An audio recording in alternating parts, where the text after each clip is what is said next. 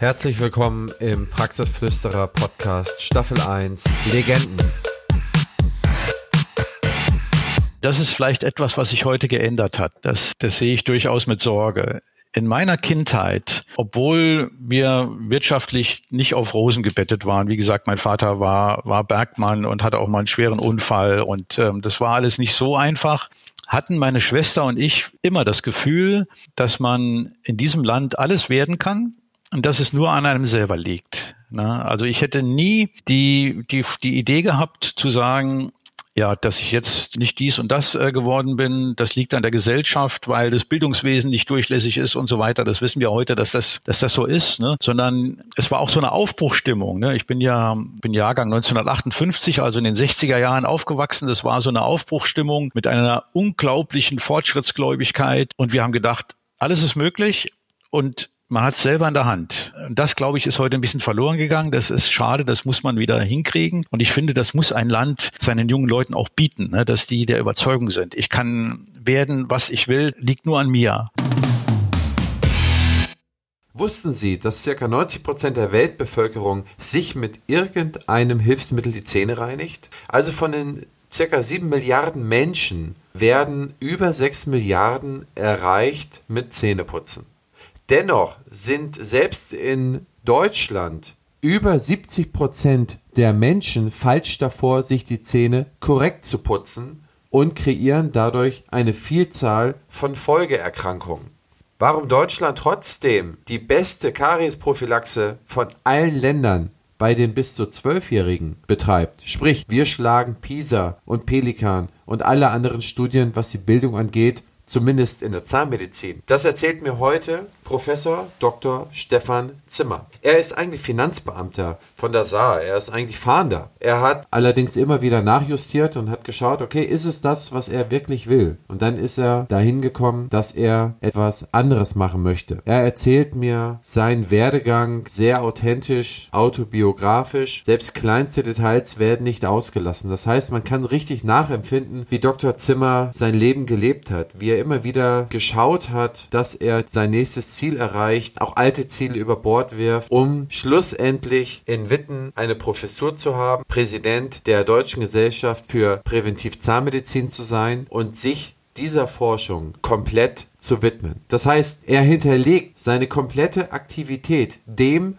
dass er versucht mit möglichst geringen Mitteln eine möglichst breite Masse an Menschen zu erreichen, um ihnen eine Zahnpflege und somit ein beschwerdefreies Leben zu ermöglichen. Professor Zimmer erhält von mir den Titel Der Fahnder und es ist nicht nur wahnsinnig autobiografisch interessant und warm, seine Geschichte zu hören, sondern man kann auch sehr, sehr viel von der Außenbetrachtung über die deutsche und die weltweite Gesundheit, die im Mund anfängt, lernen. Viel Spaß beim Zuhören.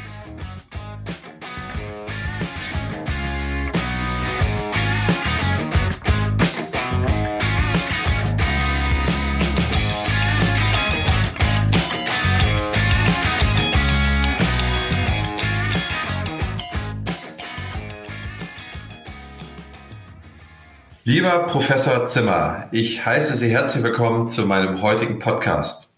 Ja, äh, danke für die Einladung. Guten Morgen, Herr Henrici. Professor Zimmer, erzählen Sie doch mal, wer sind Sie, wo kommen Sie her? Ja, also mein Name ist äh, Stefan Zimmer. Ich bin gebürtiger Saarländer, äh, geboren und aufgewachsen äh, in einem kleinen Dorf im Saarland mit ähm, etwa 4000 Einwohnern. Und ehrlich gesagt ähm, habe ich mir als Kind und Jugendlicher immer gedacht, ähm, dass ich da auch bleibe. Ich war da sehr zufrieden und konnte mir gar nicht vorstellen, mein Leben irgendwo anders als in diesem Dorf äh, zu leben. Aber dann ist es doch irgendwie anders gekommen. Wie ist das denn anders gekommen? Beziehungsweise, wo sind Sie zur Schule gegangen? Haben Sie, wo haben Sie den Abschluss gemacht?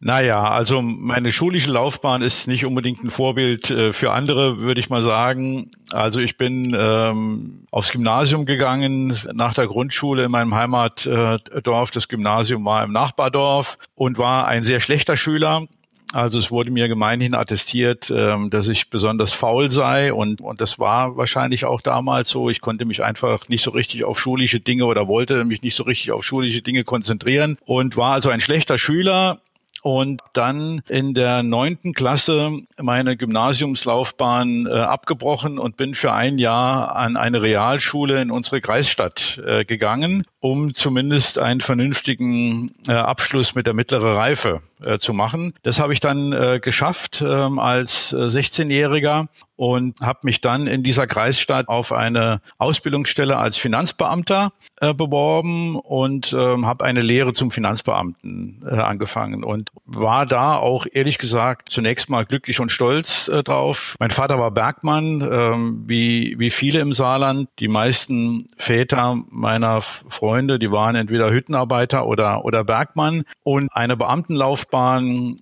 ähm, in Angriff zu nehmen. Das hat da schon was bedeutet und ja, das hat mir also zunächst mal ähm, auch gut gefallen. Ich habe dann da meine Ausbildung äh, gemacht und, und angefangen als Finanzbeamter zu arbeiten. Ihr Vater war Bergmann. Konnte man damals, das muss ja so im Jahre äh, 75, 77 gewesen sein, als Sie äh, die Ausbildung zum Beamten gemacht haben, konnte man damals eigentlich schon absehen oder gab es schon Tendenzen dazu, dass es den äh, Bergleuten wirtschaftlich irgendwann mal schlechter gehen wird. Das heißt, diese großen Diskussionen, die dann in den 80ern, 90ern aufgekommen sind, gab es die damals schon? Also ich nehme mal an, dass, ähm, dass Fachleute und Leute mit etwas mehr Weitblick als ich äh, zu der damaligen Zeit das schon gesehen haben. Aber ich habe immer noch die Worte meines Vaters im Ohr, der immer gesagt hat, also Erdöl gibt's nur noch 40 Jahre, Kohle gibt's noch 400 Jahre, also die hält sehr lange. Und wir werden die Kohle immer brauchen. Und deswegen war das für mich, ähm, ja, ich habe 1975 mit der mit der Lehre auf dem Finanzamt angefangen, war das nicht absehbar, äh, dass sich das so entwickelt, ja.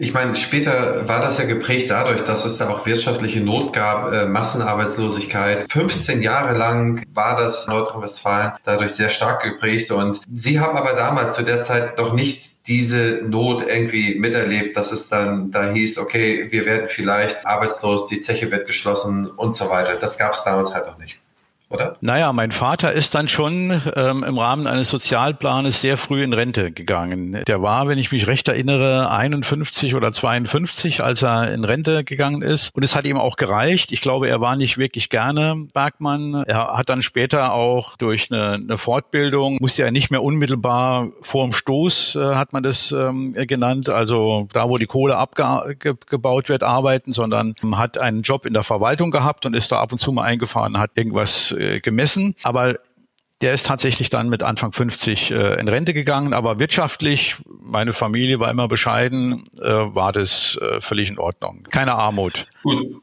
Aber das war ja auf jeden Fall schon schön. Der Sohn wird Beamter, in einem ewig sicheren Bereich der Finanzverwaltung. Den Steuern zahlen müssen die Leute immer. Und was haben Sie dann gemacht? Also sind Sie dann begeisterter Finanzbeamter gewesen oder was war eigentlich Ihr Fachgebiet als Finanzbeamter? Naja, also man durchläuft ja in der Ausbildung alle Bereiche und nachdem ich äh, meine Ausbildung abgeschlossen hatte, war ich dann, glaube ich, zunächst mal auf der Kfz-Steuerstelle, also war für Kraftfahrzeugsteuern zuständig. Dann war ich mal auf der Umsatzsteuerstelle eine Weile und zuletzt war ich auf der Finanzkasse und war dort stellvertretender Kassier. Also das sind die Leute gewesen, die für, für die ganzen Zahlungsabläufe äh, zuständig sind. Und ehrlich gesagt, so schlecht fand ich das gar nicht auf dem Finanzamt. Ist durchaus ein Beruf, der mir, der mir auch Spaß gemacht hat. Ähm, aber ich war 16 und damals ging man dann noch mit 65 in Rente und es ist alles so absehbar gewesen. Wissen Sie, dann habe ich gedacht, okay, du weißt jetzt schon, wo du in 49 Jahren stehen wirst, wenn du in Rente gehst. Und das hat mir tatsächlich ein bisschen Angst gemacht.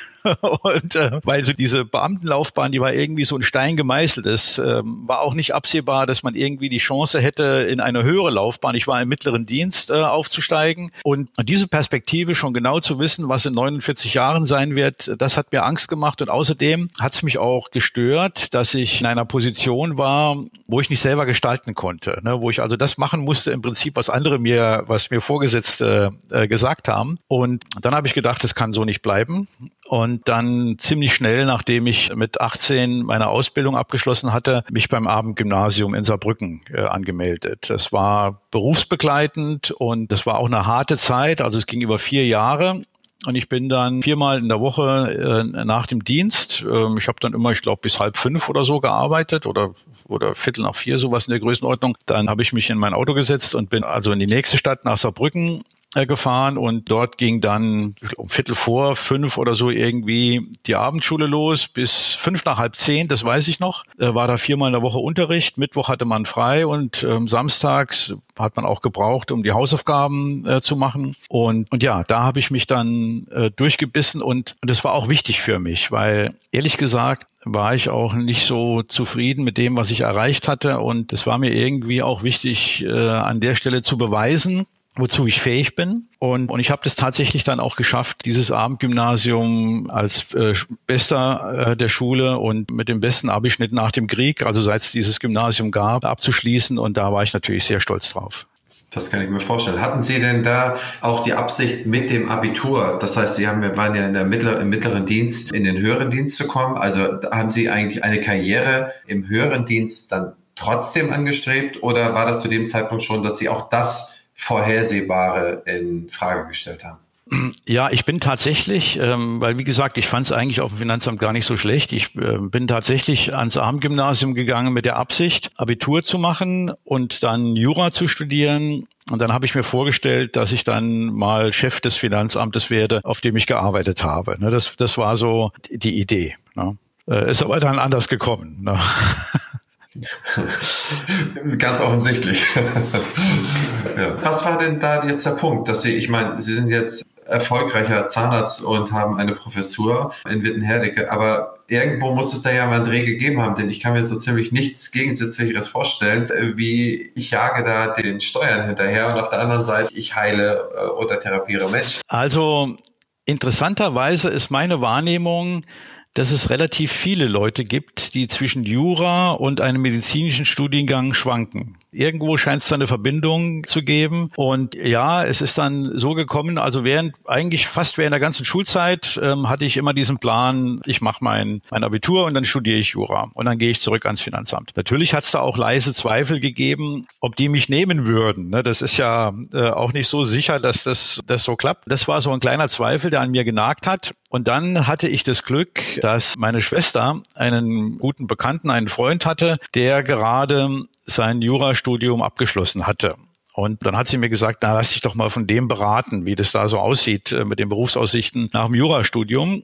Und dann ist er bei mir vorbeigekommen und wir haben uns unterhalten und um es kurz zu machen, der hat dann gesagt, naja, wenn du ein Prädikatsexamen machst, dann steht ja die Welt offen als Jurist, dann kannst du alles werden. Wenn du kein Prädikatsexamen äh, machst, dann kann es sein, dass du dann irgendwo äh, Versicherungsvertreter oder sowas äh, wirst. Und dann habe ich mir gedacht, na ja, sowas ähnliches wie Versicherungsvertreter bin ich ja jetzt schon als Finanzbeamter. Und da habe ich gedacht, nee, das ist jetzt eigentlich auch keine, keine lohnende äh, Aussicht äh, für mich. Und der, der mich damals beraten hat, das war der Peter Müller, ein ganz exzellenter Jurist, der dann später Ministerpräsident des Saarlandes geworden ist und mittlerweile ist er Richter am Bundesverfassungsgericht. Und der ist sozusagen schuld daran, äh, dass ich nicht Jura studiert habe, sondern dann was anderes.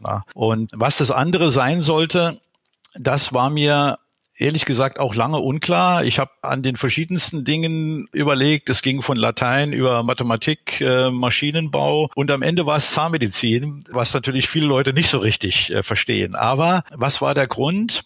Der Grund war, und das ist tatsächlich etwas, was ich mich mein bisheriges gesamtes Berufsleben immer begleitet hat. Ich wollte mein eigener Chef sein und nicht Chef sein, um, um andere Leute rumdirigieren zu können. Ich hoffe, dass ich das auch heute noch nicht in übertriebener Weise mache, sondern weil ich das Gefühl hatte, die Erfahrung hatte ich eben durch meinen ersten Beruf, dass man nur dann etwas selber gestalten kann, wenn man Verantwortung übernimmt. Und das kann man und darf man nur, wenn man, wenn man Chef ist. Deswegen war mir das immer wichtig, weil Gestaltungswillen ist für, ist für mich was Essentielles. Ich wollte immer irgendwie etwas, etwas tun, was etwas bewirkt. Und, und dann habe ich gedacht, ja, als Zahnarzt bist du dein eigener Chef, kannst selber die Dinge so gestalten, wie du die für richtig hältst. Finanziell hat man auch eine, eine ganz gute Basis, weil ich konnte natürlich sehen, den Zahnärzten, die da ähm, in der Gegend ihre Praxen hatten, denen, denen ging es nicht so schlecht. Und da habe ich gedacht, ja, warum nicht? Manuell geschickt, äh, also zumindest bin ich nicht ungeschickt, würde ich mal sagen. Das sollte auch reichen. Und da ist es nicht so entscheidend, ob man jetzt ein Prädikatsexamen macht oder nicht, sondern, und das wusste ich ja eben nicht, ob ich das packen würde,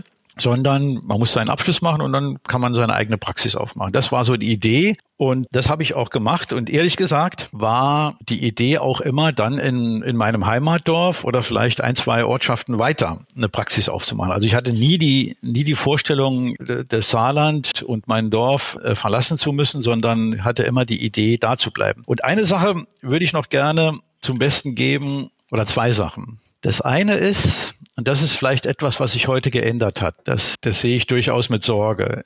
In meiner Kindheit, obwohl wir wirtschaftlich nicht auf Rosen gebettet waren, wie gesagt, mein Vater war, war Bergmann und hatte auch mal einen schweren Unfall und ähm, das war alles nicht so einfach, hatten meine Schwester und ich immer das Gefühl, dass man in diesem Land alles werden kann und dass es nur an einem selber liegt. Ne? Also ich hätte nie die, die, die Idee gehabt zu sagen, ja, dass ich jetzt nicht dies und das äh, geworden bin, das liegt an der Gesellschaft, weil das Bildungswesen nicht durchlässig ist und so weiter. Das wissen wir heute, dass das, dass das so ist, ne? sondern es war auch so eine Aufbruchstimmung. Ne? Ich bin ja, bin Jahrgang 1958, also in den 60er Jahren aufgewachsen. Das war so eine Aufbruchstimmung mit einer unglaublichen Fortschrittsgläubigkeit und wir haben gedacht, alles ist möglich und man hat es selber in der Hand. Das, glaube ich, ist heute ein bisschen verloren gegangen. Das ist schade, das muss man wieder hinkriegen. Und ich finde, das muss ein Land seinen jungen Leuten auch bieten, ne, dass die der Überzeugung sind. Ich kann werden, was ich will, liegt nur an mir. Das war der eine Punkt. Und der andere interessante Punkt, trotzdem,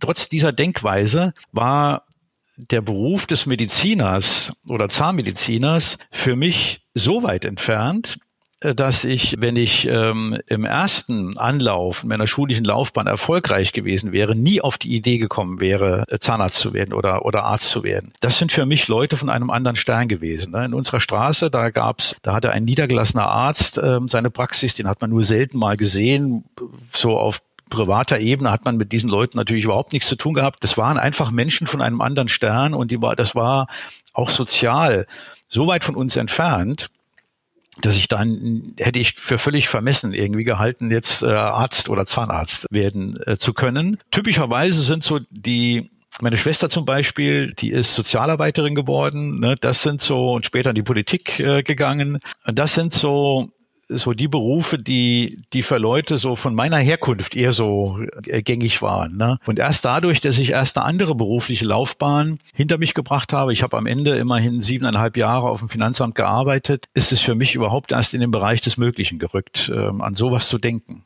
Also Ihre Argumentation ist für mich komplett nachvollziehbar, denn wenn man überlegt, ich könnte Mathematik studieren, ich kann Maschinenbau studieren, aber wenn man das um das Attribut ergänzt, ich möchte mich aber selbstständig machen können, dann fällt mir aktuell nichts ein, wo ich mich mal ganz flugs als Maschinenbauer oder als Mathematiker selbstständig machen könnte. Und da bleibt natürlich der Jurist oder der, der Mediziner, sprich Zahnmediziner, Augenarzt, der bleibt ja letztendlich dann über. Und wenn man da so ein bisschen vielleicht eine Leidenschaft zum Puzzeln hat, zum Handwerk, dann ist es der Zahnarzt. Sehen Sie, Herr Henrici, Sie sind leider jünger als ich, sonst hätte ich Sie damals schon um Rat fragen können, was ich machen soll. Sie, Sie hätten mir bestimmt helfen können. Also es ist tatsächlich so, dass ich mit, ich war glaube ich 33 oder 34, da war ich kurz davor, nochmal selber Zahnmedizin zu studieren. Ich fand das so spannend und ich habe das eigentlich immer nur äh, als äh, Betriebswirt, als Kaufmann gesehen und habe so viel Leidenschaft eigentlich für diesen Bereich und da dachte ich, okay, ich, ich würde es fast noch studieren, aber dann denkt man, okay, man hat sein Auskommen, es ist alles fein und gut, man hat Kinder und äh, dann wird es dann irgendwann schon schwierig, das loszulassen. Das heißt, ich finde, man muss sich in, in ihre Situation da hineinversetzen. Das Land ist in einer Aufbruchstimmung. Man glaubt daran, dass man es machen kann. Und ich meine, wenn man siebeneinhalb Jahre, also man geht auf die zehn Jahre im Finanzamt zu, das wird nicht leicht zu sein, sein regelmäßiges, sicheres Gehalt wegzugeben, um nochmal neu zu studieren. Wie haben Sie denn beispielsweise Ihr Studium bezahlt? Sie muss ja irgendwas gemacht haben. Haben Sie weitergefahren sozusagen? Nein, naja, vielleicht erzähle ich erst noch was anderes, wie es mit dem Studium losging. Das, das ist nämlich auch eine Sache, die mein Leben letzten Endes grundlegend verändert hat. Ich war damals 23, als ich mit dem Studium angefangen habe und meine Freundin kam aus dem Nachbardorf. Und die war ein paar Jahre jünger als ich, aber war am normalen Gymnasium und wir haben fast zur gleichen Zeit Abitur gemacht. Und ähm, dann war die Frage, was machen wir denn jetzt? Wir wollten beide studieren, wo gehen wir denn hin? Und äh, wir hatten beide die Idee, so ein bisschen von zu Hause weg, aber nicht zu weit weg. Ne? Und na natürlich immer den festen Willen, wieder zurückzukommen nach dem Studium. Und dann war das so, dass ähm, dass ich meine Freundin, die hat äh, dann, meine damalige Freundin, die hat dann auch ähm, äh, später Architektur studiert, die wollte unbedingt nach Darmstadt. Und äh, weil dort, dort gibt es eine gute Fachhochschule, hieß es damals, für Architektur und da wollte sie hin. Und äh, jedenfalls, ich kannte mich ehrlich gesagt überhaupt nicht aus, wo jetzt gute zahnmedizinische Universitäten. Heute die jungen Studierenden, die wissen das alles. Ne? Durch Internet äh, gibt so viele Informationen. Ich hatte keine Ahnung. Ich, ich konnte mir gar nicht vorstellen, dass es irgendwie einen Unterschied macht, ob man jetzt in, in Mainz oder in Berlin oder sonst irgendwo studiert, sondern habe nur so nach nach Örtlichkeiten geguckt und dann hat sie gesagt, ja, ich würde gerne nach Darmstadt äh, gehen zum Studieren. Dann habe ich gesagt, dann versuche ich einen Platz in Mainz zu kriegen. Ne? Also Homburg war ein bisschen zu nah dran, das ist die, die saarländische Universität für Zahnmedizin, Mainz. So, da wäre ich nah bei meiner Freundin gewesen in Darmstadt und auch nicht so weit von zu Hause weg. Was ist passiert? Meine Freundin hat einen Studienplatz in Berlin gekriegt an der TU äh, für Architektur war total unglücklich, dass sie in, in diese schreckliche Stadt äh, musste äh, aus damaliger Perspektive. Und ich habe überhaupt keinen Studienplatz gekriegt. Äh, ich hatte zwar ein Abitur mit einem Durchschnitt von 1,1, äh, aber äh, das war damals so ein Vergabeverfahren. Da sind irgendwie 10 Prozent der Studienplätze sind an, an die Abiturbesten gegangen und das war für das kleine Saarland ein Studienplatz im Fach Zahnmedizin und den hat tatsächlich jemand anderes gekriegt und ich war auf Platz zwei und habe, wenn man zum Test zugelassen worden ist, hat man seine Chancen erhöht, aber da ist man ausgelost worden. Ich bin nicht ausgelost worden und habe also tatsächlich keinen Studienplatz gekriegt äh, im ersten Anlauf. Das war natürlich schon überraschend. Und, und meine Freundin war äh, in Berlin gelandet. Das war so die Katastrophe schlechthin. Und wie gesagt, die war total unglücklich. Und dann habe ich gesagt, pass auf, dann versuche ich auch einen Studienplatz in Berlin zu kriegen. Und ich habe mich tatsächlich im nächsten Semester dann mit Priorität an die Freie Universität Berlin beworben und, und dort einen Platz gekriegt. Und das hat mein Leben bis heute nachhaltig beeinflusst, äh, dass das so gelaufen ist. Aber Sie haben eigentlich die Frage nach der Finanzierung gestellt. Das sah so aus, dass als jemand, der schon einen Beruf äh, abgeschlossen hat, bin ich durch das BAföG-Amt elternunabhängig gefördert worden. Das heißt, ich habe den Höchstbetrag äh, BAföG gekriegt weiß gar nicht mehr genau, wie viel Geld es damals war. Ähm, vielleicht 700, 800 Mark, irgendwas wird es gewesen sein. Und ich habe von meinen Eltern monatlich 100 Mark dazugekriegt. Und davon habe ich gelebt. Und das, das ging. Das war sparsam, aber war auch zu meiner Zeit am Finanzamt, habe ich ja, ich will nicht sagen geizig, aber ich war sparsam und hatte mir da immerhin auch so viel Geld zusammengespart, dass ich mir ein, ein Ford Fiesta leisten konnte. Und so hatte ich dann ein Auto, mit dem war ich das ganze Studium über versorgt und, und von dem BAföG mit dem Zuschuss meiner Eltern äh, konnte ich leben. Ja. Das heißt, Sie mussten dann auch nebenher nicht irgendwie arbeiten gehen, nach Nein, oder? Nein, das, das musste ich nicht. Ja, das war dann schon Luxus, das stimmt. Ja. Ja. Aber dann totaler Fokus aufs Studium an der ähm, FU Berlin. Genau, das war so und ähm, Allerdings gab es dann noch ein Ereignis, nachdem wir nämlich, nachdem ich mit meiner Freundin ein Semester in Berlin war und wir da erst ganz, ganz schrecklich gewohnt haben in einer Mini-Wohnung im Souterrain, die, die höher als breit war. Also die hat so eine ganz kleine Grundfläche gehabt. Das war so eine 30 Quadratmeter Wohnung, zwei Zimmer und ein kleines Bad und ein relativ großer Flur und 3,80 Meter hoch mit abgebrannten Tapeten. Also die Vormieter hatten da tatsächlich die Tapeten angezündet und das sah ganz grauenvoll aus. Weiß noch, wie wir da eingezogen sind. Jedenfalls haben wir dann ein Semester später haben wir dann in Kreuzberg eine andere Wohnung bezogen, äh, Hinterhaus fünfter Stock, natürlich ohne Aufzug und äh, haben die schön renoviert. Das war so eine 60 Quadratmeter Wohnung und als wir als wir da fertig waren und eingezogen sind, dann haben wir uns getrennt. Und damit waren dann sozusagen die Wurzeln nach zu Hause erstmal abgeschnitten. Ne? Denn ich habe dann meine heutige Frau kennengelernt, die auch Zahnmedizin an der FU studiert hat, die aber eigentlich Musik studiert hat. Also die ist, ähm, die hat äh, Cello und Klavier studiert, war auch Solo-Cellistin im Rias Jugendorchester damals und die, die war schon als Kind mit ihrer Familie äh, von München, genau genommen von Fürstenfeldbruck, nach Berlin gezogen, weil der Vater war Professor und hatte da einen Ruf gekriegt als Geologe an die TU und die war natürlich Großstadt äh, gewöhnt und ja, mit der bin ich ja heute noch zusammen. Wir sind glücklich verheiratet Und die hat mir aber klar gesagt, also in dieses Dorf im Saarland mit mir zusammenzugehen, das kannst du dir abschminken. Das, das mache ich nicht mit. Und damit damit war für mich dann tatsächlich dieser ganze Lebensplan, dass ich da in meinem Heimatdorf eine Zahnarztpraxis aufmache, der war zerstört. Die ist schuld daran, dass aus mir das geworden ist, was, was ich jetzt bin. Ich meine, die Wege, die sind ja manchmal unergründlich, aber das, umso interessanter ist es ja, dass man es halt tatsächlich nicht vorzeichnen kann. Sonst könnte ja jeder Bergbausohn vorzeichnen, ich werde später mal Bergbauer oder jede Geologentochter, sie wird Geologin. Aber es ist halt manchmal so, dass es, dass es sich manchmal fürchten auch nochmal während der Führung auch nochmal ändert. Also insofern super interessant. Aber wie ist es denn? Haben Sie Ihr Studium in Berlin denn auch beendet? Muss man jetzt ja schon auch so fragen.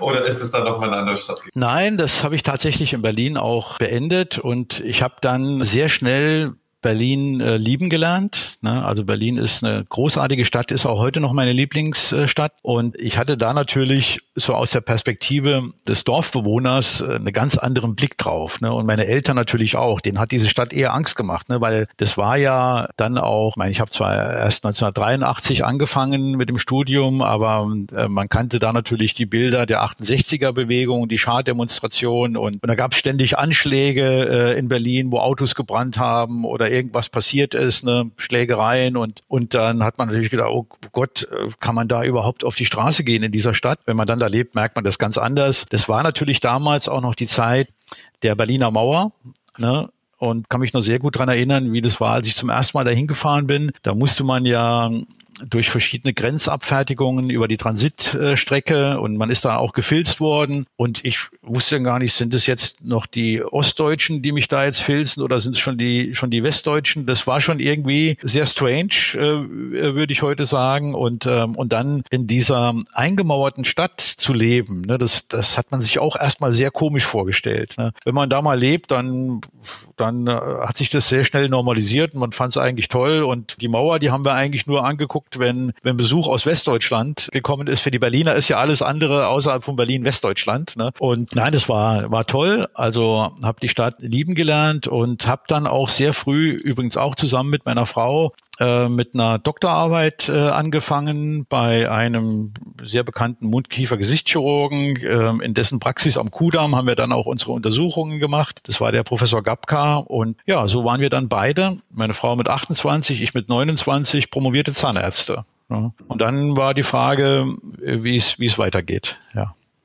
War da immer noch der Plan, eine eigene Praxis zu gründen, aber dann vielleicht eine Großstadt vorhanden? Oder hatten Sie sich dann schon auf das, aufs Wissenschaftliche irgendwie mehr fokussiert? Nee, war absolut der Plan, eine Praxis zu machen. Uni konnte ich mir eigentlich überhaupt nicht vorstellen und habe dann in einer wirklich guten Praxis und ich bin mit dem Praxisinhaber heute noch befreundet, in Berlin-Zehlendorf angefangen zu arbeiten. Und ja, das konnte ich mir auch gut vorstellen, da einzusteigen. Die Möglichkeit hätte ich auch gehabt ähm, oder was eigenes äh, zu machen. Jedenfalls habe ich zwei Jahre in dieser Praxis gearbeitet und äh, damals musste man ja zwei Jahre Assistenzzeit, dann musste man auch sich äh, selbstständig machen, also entweder eine eigene Gründung oder irgendwo einsteigen. Und ähm, das hätte ich dann auch gemacht. Aber dann kam wieder meine Frau ins Spiel.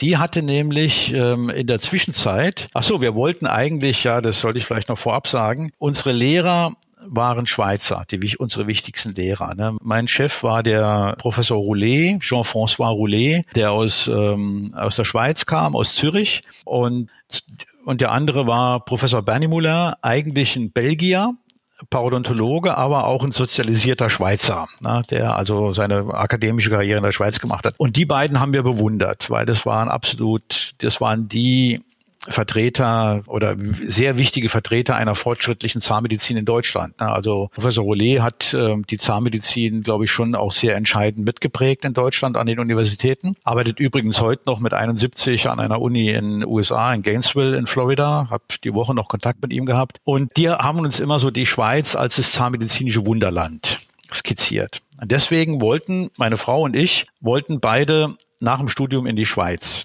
So. Und das war aber für Deutsche damals nicht so einfach. In der Schweiz haben zwar sehr viele äh, deutsche Zahnärzte gearbeitet, weil in den 70er Jahren war die Schweiz, ähm, hatte die ein großes Versorgungsproblem in der Zahnmedizin. Da haben die aktiv Zahnärzte in Deutschland angeworben. Aber zu meiner Zeit, also Ende der 80er Jahre, war das eben nicht mehr der Fall und man konnte nur im Rahmen eines Austauschprogramms äh, dahin. Und da musste man unter 30 sein, bis ich dann soweit war, war ich 30, meine Frau war 29, die hat dann tatsächlich eine Stelle äh, im Emmental in der Schweiz äh, angenommen. Und ich hatte zwar mehrere Angebote aus der Schweiz, aber weil ich keine Aufenthaltserlaubnis, keine Arbeitserlaubnis bekommen habe, konnte ich da nicht hin und bin dann in Deutschland, in Berlin in diese Praxis. So, meine Frau war dann ein halbes Jahr in, im Emmental tätig als äh, Zahnärztin und hat dann, weil sie parallel während des Studiums eine Schauspielausbildung gemacht hat. Meine Frau schwankt bis heute zwischen Zahnmedizin, die ist ja auch habilitiert und Professorin ähm, in der Zahnmedizin und die schwankt immer zwischen dem und, und ihrer äh, künstlerischen Berufung. Ne? Also Musik, äh, spielt auch täglich immer noch Klavier und Schauspiel. So, die hat jedenfalls dann aus der Schweiz äh, heraus ein Angebot für ein Engagement an einer Bühne in Bonn gekriegt. Und die ist dann ähm, nach Bonn und war dann dort ein Jahr am Landestheater, keine Ahnung, wie es hieß. Er war jedenfalls tätig. Und ich war dann in der Zwischenzeit in, in Berlin in der Praxis und äh, habe da gearbeitet. Und nach dem Engagement in Bonn ist meine Frau dann zurück als Assistentin an die Freie Universität, in die Abteilung, in der wir studiert haben, äh, oder in der Klinik, in der wir studiert haben. Und äh, dann war die also an der Uni so ein, äh, ein Semester. Und äh, für mich stellte sich dann die Frage, wie das weitergeht, ob ich dann jetzt gleich da einsteige oder eine Praxis eröffne. Und dann hat sie gesagt, ähm, ja, hier an der Uni ist noch eine Stelle frei und ähm, die würden dich auch gerne nehmen. Komm doch hierher. Dann Uni ist besser für dich, meinte sie, als eine eigene Praxis. Du bist jemand, der an der Uni besser aufgehoben ist. Okay, dann habe ich mich da tatsächlich beworben und die hätten mich auch genommen. Aber dieser Verwaltungsapparat, der war sowas von träge, dass die einfach kein, keine Unterschrift unter diesen Vertrag bekommen haben. Ich aber meinem Chef ähm, in der Praxis sagen musste, ob ich denn jetzt bleibe oder ob ich gehe. Na, und irgendwann ist mir das zu bunt geworden. Dann habe ich zu denen gesagt, nee, ich, ich pfeife auf, äh, auf eure Stelle und das ist mir zu kompliziert mit euch und ich mache das jetzt nicht. Aber dadurch war in mir so das Bedürfnis doch entstanden, weil ich mich damit schon identifiziert hatte, doch nochmal an eine Uni zu gehen als Assistent. Und so kam es dann, dass ich eine Stelle an der Philipps-Universität in Marburg angetreten habe. Meine Frau war also in Berlin, ich war in Marburg. Das war dann auch die Zeit, in der wir geheiratet haben. Das war ganz lustig. Darf ich jetzt gar nicht sagen eigentlich, aber wir haben es dann vor dem Jahresende aus steuerlichen Gründen äh, noch schnell gemacht. ich kannte mich ja gut aus. Ne? War der Experte. Wegen getrennter Haushaltsführung. Das ist steuerlich sehr, sehr attraktiv gewesen. Jedenfalls, ähm, ich bin also an einem Samstag ähm, am 7. Dezember 1990 bin ich ähm, nach Berlin gekommen. Meine Frau hatte dann wiederum parallel ein Engagement in Berlin an der Schaubühne, ein sehr bekanntes äh, Theater und hatte da auch Probe an dem Tag. Und wir haben dann schnell geheiratet. Sie musste anschließend zur Probe. Ähm, abends sind wir dann noch mit den, mit den Trauzeugen zusammen in ein Restaurant gegangen und ich bin am nächsten Morgen wieder zurück nach Marburg und, und so war das. Ne? Was eine Hektik. Ja, naja, jedenfalls Jedenfalls nach einem Jahr fand ich es dann in Marburg auch nicht so doll, ehrlich gesagt. Ne. Ist, ist sicherlich eine schöne Studentenstadt, aber wenn man da arbeitet und von extern kommt, dann ist es schon schwierig gewesen. Ne. Und ähm, das hat mir nicht so gut gefallen. Dann bin ich nach einem Jahr dann wieder zurück nach Berlin und dann hat es da auch mit der Stelle reibungslos äh, geklappt und ich habe dann 1991 war das äh, im Herbst in Berlin in der Abteilung von Professor Rollet ähm, angefangen und war dann zusammen wieder mit meiner Frau in einer Abteilung. Und das ging gut. Wie lange sind Sie dann bei Professor Roulet in der Abteilung geblieben und was war da so Ihr Werdegang? Naja, der Punkt war ja, ich war im Gegensatz zu vielen anderen, dadurch, dass wir das während des Studiums schon gemacht haben mit der Promotion, war ich schon promoviert, als ich äh, da anfing. Und dann hat mich Professor Roulet ähm, gefragt, ähm, was denn so meine Absicht wäre, wenn ich äh, zu ihm komme. Und dann habe ich gesagt, ähm, naja, wenn ich komme, dann möchte ich auf jeden Fall äh, Gas geben und äh, mich habilitieren. Da möchte ich in jedem Fall, weil das war für mich der einzig nachvollziehbare Sinn, wenn man an eine Uni geht, dass man dann ähm, auch eine Professorenlaufbahn anstrebt. Aber ich habe dann immer gesagt, weil man das ja nicht planen kann, ne? weil man ja nicht weiß, ob man dann tatsächlich irgendwo eine Professorenstelle am Ende kriegt. Ich habe mir dann immer gesagt, ich strebe das an, aber ich werde es immer wieder neu bewerten und wenn ich sehe, das klappt nicht, dass ich keine vernünftige Stelle kriege, dann gehe ich in eine Praxis. Das ist immer eine Option äh, für mich gewesen. Mhm. Und äh, jedenfalls habe ich dann da angefangen, habe auch gleich ein ziemlich großes Forschungsprojekt ähm, an, an Land gezogen, was mit einer Million Mark damals finanziert war vom Bundesgesundheitsministerium. Und ja, habe mich da auf den Weg gemacht, mich zu habilitieren, habe dann da auch noch eine Facharzt, Fachzahnarzt-Ausbildung zum Zahnarzt für öffentliches Gesundheitswesen äh, gemacht, übrigens zusammen mit meinem Chef. Wir haben gemeinsam damals die Schulbank gedrückt. Das hilft mir heute äh, auch noch immer noch so ein bisschen in der Bewertung äh, der Corona-Krise, ne, weil man da Handwerkszeuge brauchen kann, was man als äh, Arzt oder Zahnarzt im öffentlichen Gesundheitswesen natürlich lernt. Und äh, ja, dann habe ich mich da habilitiert, habe dann da auch die Fusion mit der Charité miterlebt. Ne? Also wir waren die, wir waren die Zahnklinik Nord der Freien Universität und es war eine sehr fortschrittliche, tolle Klinik, die erst 1983, als wir anfingen zu studieren, auch erst eröffnet worden ist. Und und dann kam ja 89 der Mauerfall, 1990 die Wiedervereinigung und dann sind Kliniken zusammengelegt worden. Ne? Dann sind wir zusammengelegt worden mit, ähm, weil man auch reduzieren wollte, mit der alten Charité-Zahnklinik. Und das waren echt interessante und teilweise auch skurrile Zeiten. Skurril auch deswegen, weil, ähm, also erstens sind da natürlich zwei völlig fremde Kulturen aufeinander getroffen. Wir haben dann also ja mit mit Menschen in einer Abteilung zusammengearbeitet, die in der DDR sozialisiert worden sind, also Ossis und Wessis wirklich auf engem Raum, mussten wir das mhm. zusammenleben, das mussten wir da äh, exerzieren, da hat auch am Ende geklappt, ähm, aber die waren ganz anders sozialisiert, ähm, das hat man schon gemerkt, die haben mit uns bestimmt mindestens die gleichen Probleme gehabt, wie wir mit, wie wir mit ihnen erstmal. Und und skurril war auch, dass für die Bezahlung. Damals gab es ähm, den, den Tarif des öffentlichen Dienstes, dem, dem BAT, Ost und West. Und das war ein richtig großer Unterschied am Anfang. Und entscheidend war gar nicht, wo man gearbeitet hat, sondern wo man eingestellt worden ist. Dann, dann saßen also Leute am gleichen Schreibtisch, sich gegenüber. Der eine ist über den Osten dummerweise eingestellt worden, der andere über den Westen und die haben total unterschiedlich verdient. Ne? Das, das war schon ein bisschen schräg. Das hat relativ lange gedauert, bis sich diese Dinge geändert haben. Und, und es war auch eine tolle Erfahrung, dieses ähm, Zusammengehen, diese Vereinigung, dieses Einswerden so unmittelbar mitzuerleben. Und dann haben Sie irgendwann mal gesagt, Berlin ist es da doch nicht mehr. Dann sind Sie nach Düsseldorf gegangen, richtig?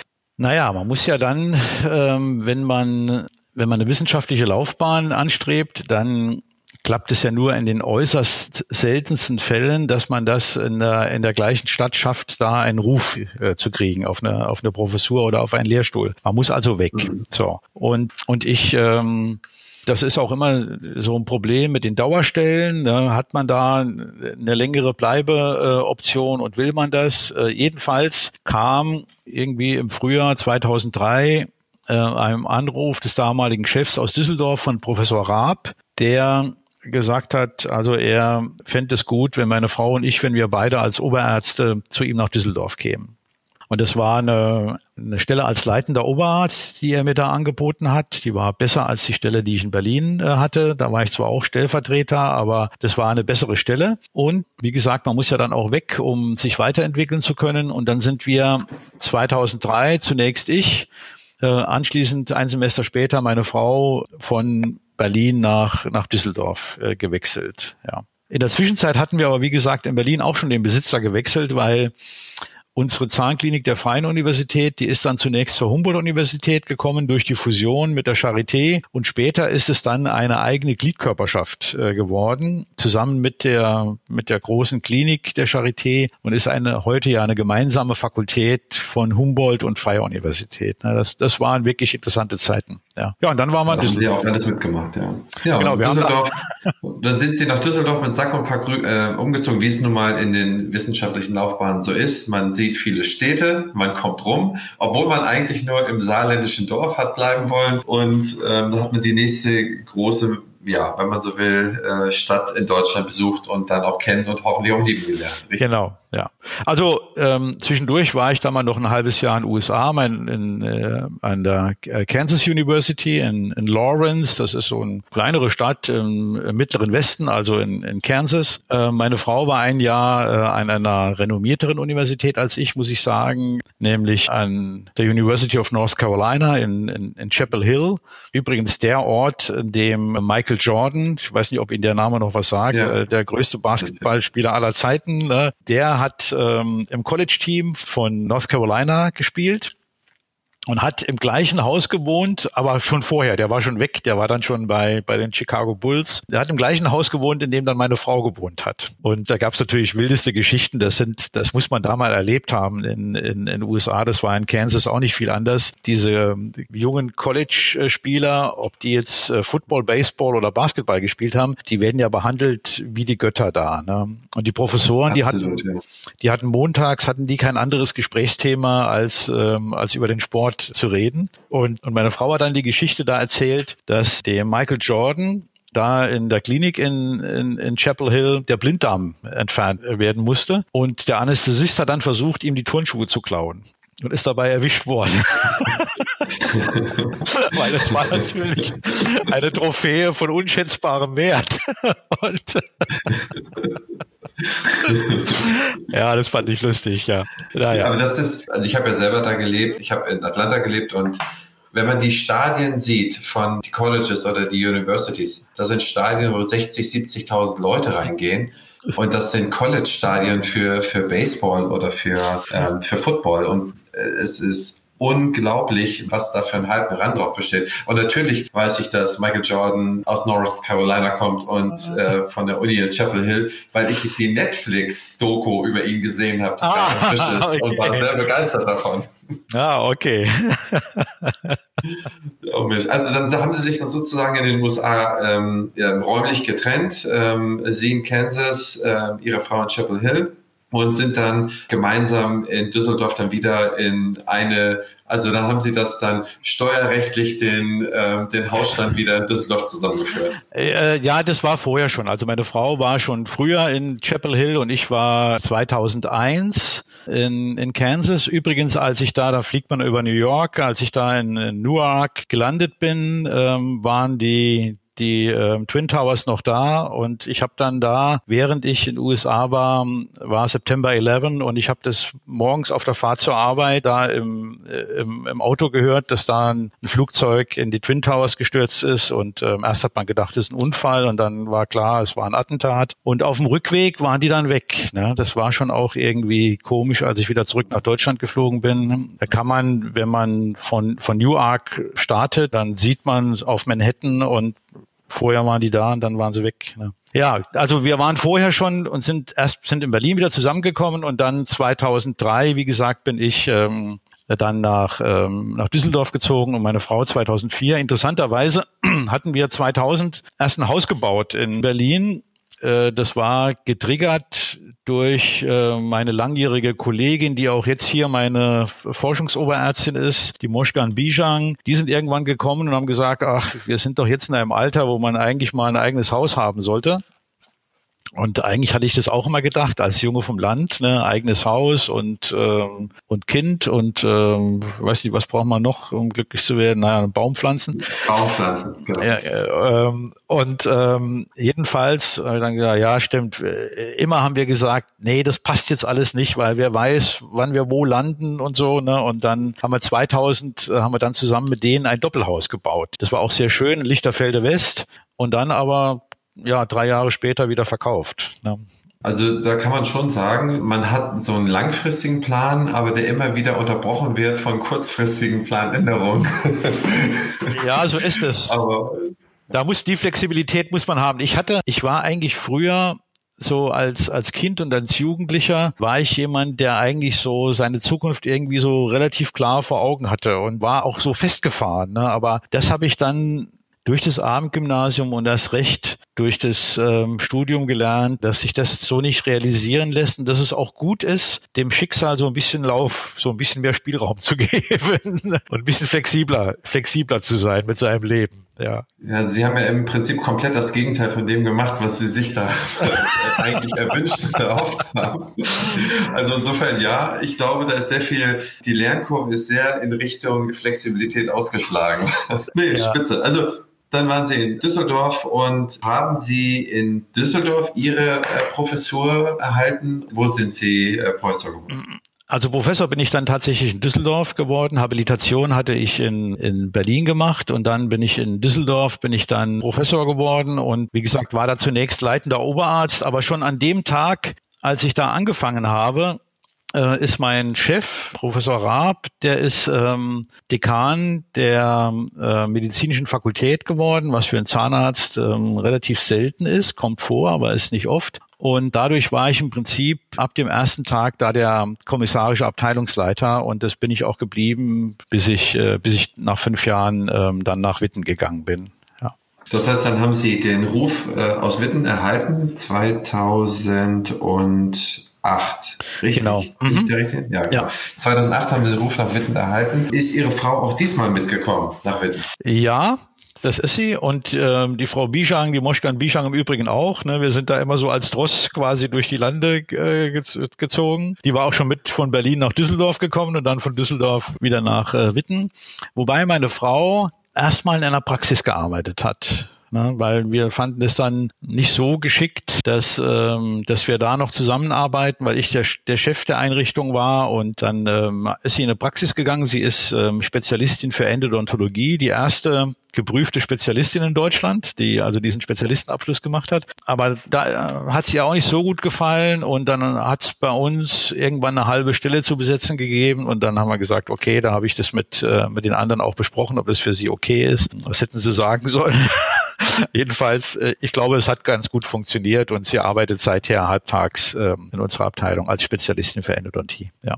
Ja, ich meine, das sind Sie ja schon seit zwölf Jahren in Witten und ich habe Sie ja auch kennengelernt als Wittener sozusagen und ich habe Sie aber insbesondere kennengelernt, dass Sie einen für mich augenöffnenden Vortrag zum Zähneputzen vor Zahnärzten gehalten haben. Und es waren nur Zahnärzte und äh, Zahn, äh, zahnärztliches Fachpersonal dabei. Und sie haben das Studien vorgestellt, die ich auch so noch nicht gesehen hatte. So war auf einer Folie, und das werde ich wahrscheinlich nie vergessen, habe ich seitdem bestimmt schon zwei Dutzend Mal erwähnt, da haben sie gesagt, dass ungefähr 70 Prozent der Leute, die sich die Zähne putzen, diese Zähne immer noch nicht richtig putzen.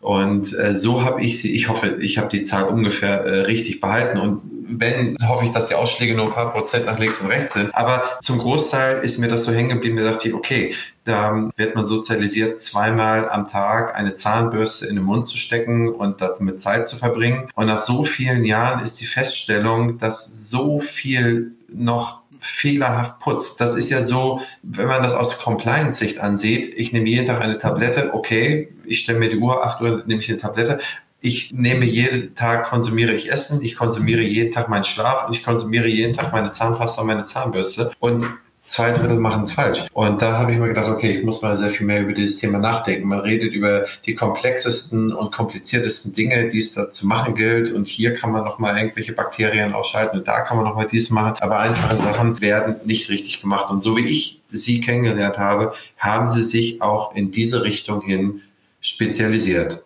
Richtig? Partner des heutigen Podcasts ist die BFS Health Finance aus Dortmund.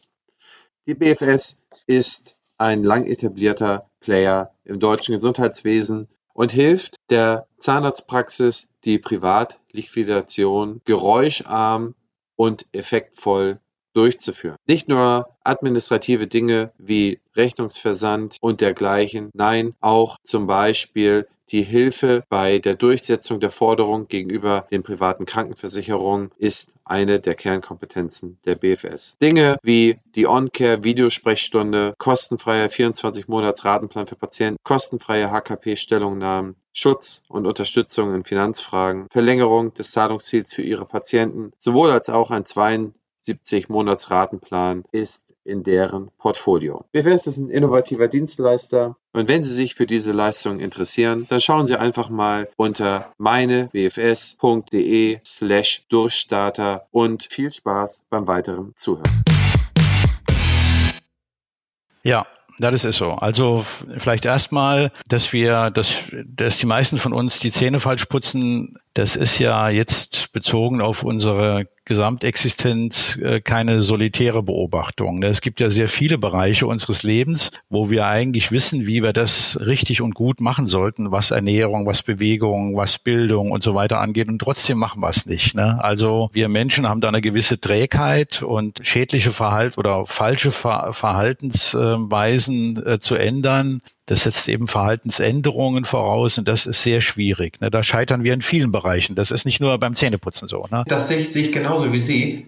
Ein Punkt finde ich hier nur bemerkenswert. Und zwar, wenn ich mich schädlich ernähre, dann ich habe Hunger, ich äh, fahre bei McDonald's vorbei, hole mir einen Burger oder ich, ich stopfe mir Schokolade rein. Ich bin auch ein Schokoladenstopfer. Das ist mir alles bewusst. Aber eigentlich gehört zu meinem natürlichen Verhalten nicht dazu, dass ich beispielsweise meine, meine Zähne putze. Ich habe es mir sozialisiert, ich habe es mir antrainiert, wie eine Tablette zu nehmen, damit es eine Besserung bewirkt, so dass ich keine Krankheiten bekomme, dass ich, dass es nicht nur im ersten Moment äh, gut schmeckt und gut riecht, sondern dass ich auch Karies verhindere. Und obwohl es mir ansozialisiert wurde, es nichts mit meiner Gier nach Schokolade zu tun hat oder nach meiner Trägheit, dass ich mir nicht das Buch nehme, um zu lesen oder meiner Trägheit, dass ich mich nicht so bewege, mache ich es trotzdem, aber ich mache es falsch. Und das finde ich eigentlich, da gibt es nicht ganz so viel von.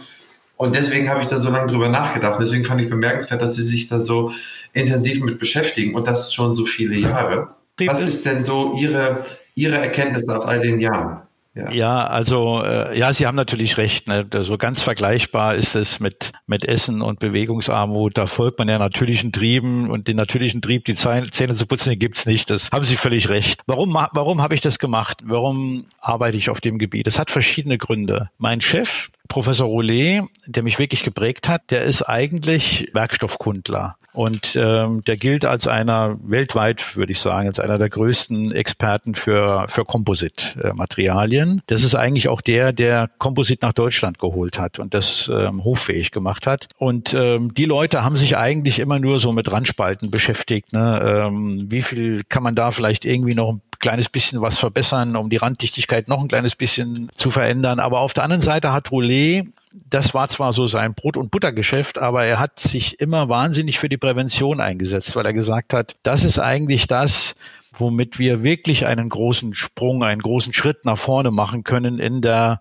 der Mundgesundheit. Und das war mein Credo, das habe ich von ihm übernommen, auch von Anfang an, dass ich immer gesagt habe, wie viel Mundgesundheit bewirkt es denn eigentlich, wenn ich jetzt den Randspalt eines ähm, Klebematerials nochmal um äh, zwei äh, Prozent äh, optimiere? Was hat denn die Menschheit davon? Ne? Und dann bin ich eigentlich immer zu dem Ergebnis gekommen, äh, wahrscheinlich nichts. Ne? Ähm, oder nichts Messbares. Viel besser ist es doch, wenn man es gar nicht erst so weit kommen lässt, wenn man versucht, Zähne gesund zu halten. Und, und deswegen habe ich mich äh, von Anbeginn an immer auf das Thema Prävention äh, gestürzt und habe, natürlich kann ich auch Löcher bohren und ich mache das auch gerne, mache Füllungen, Kronen, Brücken, alles, was es gibt. Aber meine Leidenschaft war immer die Prävention. Und zwar deswegen, da kommt's wieder, immer getrieben von dem Bedürfnis, irgendetwas zu bewirken, was, ähm, was nennenswert ist und wovon, die, ich will es jetzt nicht übertreiben, natürlich ist meine Arbeit äh, ist auch nur ein Fliegenschiss in der zahnmedizinischen Geschichte, aber trotzdem wollte ich etwas tun, was etwas bewirkt. Ne? Und da war ich immer der festen Überzeugung, mit Prävention kann man da mehr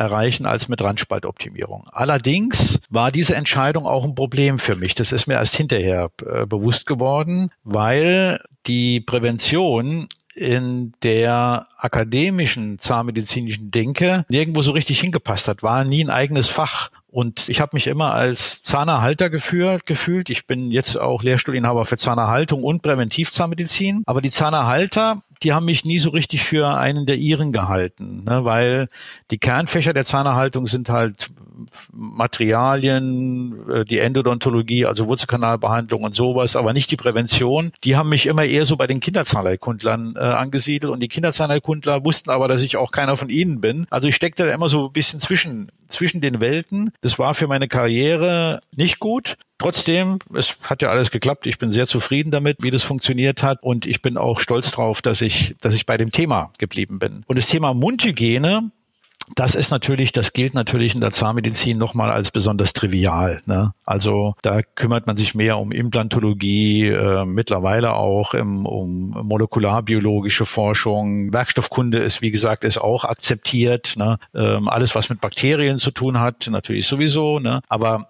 Zahnbürsten, das ist eigentlich so, das hat in der Zahnmedizin oder generell Mundhygiene keinen guten Ruf, ne, weil es irgendwie so, das gilt als zu trivial. Ne? Und das ist, glaube ich, auch der Grund, weshalb da quasi keine Forschung gemacht worden ist ähm, äh, über Jahrzehnte. Ne? Aber wenn man sich das mal überlegt, dass ähm, ich würde mal sagen, 90 Prozent der Weltbevölkerung. In den entwickelten Staaten wie Deutschland sind es natürlich noch mehr, ne? aber 90 Prozent der Weltbevölkerung putzt sich irgendwie mehr oder weniger regelmäßig mit irgendeinem Hilfsmittel die Zähne. Ne? Und wenn man wenn man überlegt, was das bei einer Weltbevölkerung von sieben Milliarden Menschen, was das für ein Potenzial ist, ne, was das für eine, für eine, für eine, für eine potenzielle Reichweite hat, wenn man da substanzielle Verbesserungen erreicht, dann ist es ja eigentlich unglaublich, was man da für, für ein Potenzial hat. Und das, das ist etwas, ähm, weshalb mich das so interessiert hat, dieses Thema, ne? weil ich gedacht habe, wenn man, wenn man das schafft, nur mal die Leute in Deutschland vielleicht dazu zu bringen,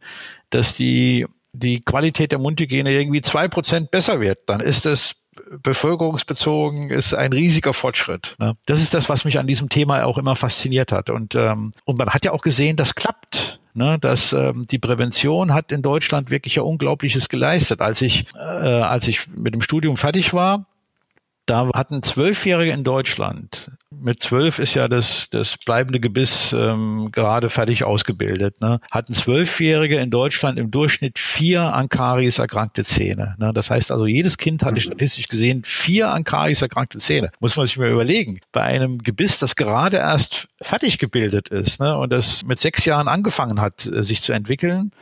Und, in welchem Jahr war das? In welchem Jahr war das? Das war 1989. 1989 also, war das. Ne? Das war damals die erste große bevölkerungsrepräsentative Erhebung. Und die Weltgesundheitsorganisation hat für Staaten wie Deutschland vorgesehen, dass man bis zum Jahre 2000 nur noch maximal zwei an Karies erkrankte Zähne im statistischen Mittel bei Zwölfjährigen. Da habe ich mal gesagt, das ist überhaupt nicht erreichbar. Hm. Das, wie sollen wir das in zehn Jahren äh, noch hinkriegen? Weil die dann Zwölfjährigen, die sind ja jetzt schon geboren und die sind jetzt schon auf diesem Negativtrip. Das ist gar nicht mehr umzukehren. Aber das hat geklappt. Wir haben das tatsächlich bis zum Jahr 2000 durch, durch enorme Anstrengungen in der Prävention. Sie werden sich da, Sie können sich daran wahrscheinlich nicht erinnern, weil Sie noch äh, zu jung sind. Aber 1989 sind dann diese IP-Positionen eingeführt worden. Vorher gab es ja gar nichts an Prophylaxe. Ne? Man hat die, in, man hat den Gruppenprophylaxe ähm, Paragraph mhm. im SGB V neu geschrieben. Dann hat sich auch so die die professionelle Zahnreinigung, also Axelson und Linde, diese, diese ganzen Programme, die haben sich etabliert in den Praxen. Ich durfte das damals übrigens in der Praxis, in der ich gearbeitet habe, äh, etablieren. Ne? Da gab es noch keine Ausbildung für Prophylaxeassistentin. Mein Chef, der hat damals gesagt, also der in der Praxis, der hat gesagt, Herr Zimmer, Sie haben ja eine gute Ausbildung in Prophylaxe gekriegt bei diesem äh, Professor Roulet. Ich würde gerne eine professionelle Prävention in meiner Praxis etablieren. Machen Sie das bitte mal für mich. Der hat mich dafür bezahlt, ähm, hat mir dafür eine Prämie äh, in Aussicht gestellt. Ich habe dann da ein Jahr dran gearbeitet. Meine Frau war ja in der Schweiz und, äh, und in Bonn und habe wirklich jeden Abend nach der Arbeit habe ich an meiner damals an meiner Schreibmaschine gesessen und habe Sachen geschrieben. Ne? Ich habe Skripten geschrieben, mit denen ich dann die Prophylaxeassistentin in der Praxis ausgebildet habe. Ich habe Texte geschrieben, eingesprochen auf äh, Kassetten, die Patienten ansprechen kann. Ich habe Abrechnungsklatten verfasst, ähm, in denen ich niedergelegt habe, wie man das Ganze abrechnet. Ne? Also wirklich von Anfang bis zum Ende durchorganisiert. Und nach einem Jahr ging es in den Start. Wie gesagt, selber die Prophylaxeassistentin, weil es gab noch keine Aufstiegsfortbildung, ausgebildet. Und als ich dann nach zwei Jahren aus der Praxis rausgegangen bin, da haben da schon drei ähm, Prophylaxeassistentin in zwei Behandlungszimmern gearbeitet und wenn ich den Praxisinhaber heute sehe, ab und zu sehe ich den noch oder telefoniere mit dem, dann sagt er, das ist ähm, das entscheidende Standbein medizinisch und wirtschaftlich seiner Praxis geworden, was ich ihm damals aufgebaut. Bin ich total stolz drauf und das war sozusagen auch so ein Boost äh, für mich. Ne? Und das hat sich damals auch entwickelt. Nee, jetzt mache ich wieder einen Schlenker zurück. Ich äh, bin vom Thema abgekommen. Nein, absolut ähm, nicht, absolut nicht. Ich finde, ich finde, das ist bemerkenswert. Also da auch nur mal ein ganz kurzer Standpunkt. Also diejenigen, die sich frühzeitig mit der Prophylaxe beschäftigt haben, die Praxen stehen wirtschaftlich bedeutend besser da als andere und man kann so viel mehr helfen, dass man eben nicht äh, in, in diese Karies reinkommt und dass man die Leute von vornherein richtig äh, zum Putzen sozialisiert und darauf sensibilisiert, da zum Zahnarzt zu kommen. Und das was die Leute am meisten in Deutschland besuchen, welchen Arzt, das ist der Zahnarzt. Und wenn jemand die Möglichkeit hat, dem das dann beizubringen und was auch in sein Fachgebiet fällt, dann ist es der Zahnarzt. Umso mehr fand ich es ja auch immer bemerkenswert, dass Sie sich damit beschäftigt haben. Aber bevor ich darauf gleich komme, Sie, Sie wollten noch den Satz vollenden. Ja, ja, äh, also ich hatte ja damit angefangen, dass ich gesagt habe, wir haben 1989 angefangen sozusagen mit, mit den vier an Karies erkrankten Zähnen pro Zwölfjährigen im statistischen Mittel. Heute stehen wir bei 0,4. Ne? Und damals gehörten wir bei den industrialisierten Ländern zu den Schlusslichtern. Ne, wir haben einen ganz schlechten Ruf gehabt. Die Schweizer haben wirklich auf uns herabgeblickt, ne, weil es bei uns alles so äh, mies war. Und heute haben wir bei den Zwölfjährigen weltweit die beste Zahngesundheit. Ne. Das ist echt ein Riesenschritt, den die Prophylaxe äh, gebracht hat. Und ich finde, auch andere Entwicklungen in der Zahnmedizin sind total toll und technisch beeindruckend. Ne? Also äh, klar, äh, CAD-CAM, ähm, Implantologie, ne? wenn man wenn man sieht, was heute alles digital läuft, ich finde das total faszinierend. Ne? Aber wenn man das jetzt mal in Gesundheitsgewinn berechnet äh, für die Bevölkerung, dann ist natürlich der mit Abstand größte Schritt der, den die, den die Prävention gemacht hat, der durch Prävention möglich geworden ist. Ne? Das sehe ich genauso. Ich meine, das ist ja auch mal schön zu hören bei den ganzen PISA- und Pelikan-Studien, dass wir auch mal in einer Studie mal an Nummer eins der, der Industrieländer gelandet sind. ja. Sonst hört man das ja immer nur, wir sind im Mittelfeld, wir sind am Ende und das ist ja auch mal ein schönes Ergebnis. Sie haben ja gesagt, wo ist die Aufbruchstimmung geblieben? Hier haben wir mal wieder ein Faktum, das uns vielleicht dahin führt. Sie sind Präsident der Deutschen Gesellschaft für Präventivzahnmedizin. Ja. Das ist richtig. Mhm. Genau. Was hat sich diese Gesellschaft vorgenommen? Was sind die Ziele der Gesellschaft? Ja, das ist eine gute Frage. Und ich, ich möchte die so beantworten, da gibt es natürlich satzungsgemäße Ziele. Ne? Das ist die Förderung der Präventivzahnmedizin in allen gesellschaftlichen Bereichen. Und ähm, mir ist wichtig, dass diese Gesellschaft ein Sprachrohr der akademisch-wissenschaftlichen Zahnmedizin im Bereich Prävention in die Gesellschaft hinein ist. Ne? Also äh, ich, ich glaube, da haben wir häufig einen Mangel, dass es ähm, Erkenntnisse gibt, die nicht adäquat ähm, in die Gesellschaft kommuniziert werden. Und äh, wenn man über Prophylaxe redet, ist es natürlich besonders wichtig, ne? gerade wenn es um Themen wie, wie häusliche Mundhygiene, die Anwendung von Fluoridzahnpasten und was es alles so gibt, äh, geht. Da ist es ganz wichtig, ähm, dass man da die einerseits natürlich ähm, äh, wissenschaftliche Erkenntnisse generiert, auf der anderen Seite sie aber auch auf die Straße bringt. Ne? Das halte ich ähm, für, für sehr wichtig. Und man muss finde ich da auch immer diesen Gap schließen zwischen wissenschaftlicher Erkenntnis und der Umsetzung in der Praxis. Ne, es gibt äh, auch in der Präventivzahnmedizin einige Dinge, die wissenschaftlich belegt sind, ne, wo ich also mit dem Blick des Wissenschaftlers sage, man sollte das so und so und so machen.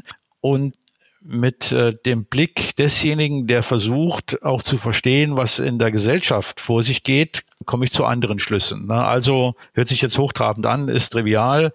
Zahnseide zum Beispiel ne, ist, ist so ein Thema, wo wir sagen, ja, das ist ein tolles Hilfsmittel zur Vermeidung von Karies, Gingivitis und Parodontitis. Nur leider ist es etwas, was in der Bevölkerung nicht ankommt, weil das flächendeckend nicht funktioniert. Das ist leider so. Also müssen wir da andere Wege suchen. Ne? Oder die Basstechnik, ne? technisch sehr anspruchsvolle äh, Zahnputztechnik, ne? die weltweit am häufigsten, da gibt es Erhebungen dazu, am, weltweit am häufigsten von allen äh, Fachleuten und Firmen und von allen Autoritäten empfohlen wird. Wie funktioniert die? Die Basstechnik funktioniert so, dass man äh, die Zahnbürste mit den Borstenenden schräg zum Zahnfleisch hin ansetzt, also im Oberkiefer 45 Grad Winkel zur Zahnachse äh, nach oben, im Unterkiefer nach unten. Dann macht man ganz leichte Rüttelbewegungen, also sozusagen so Vibrationen, Kreise mit einem Durchmesser, der gegen Null geht sozusagen. Dadurch lockert man die Belege und dann fegt man sie weg. Ne?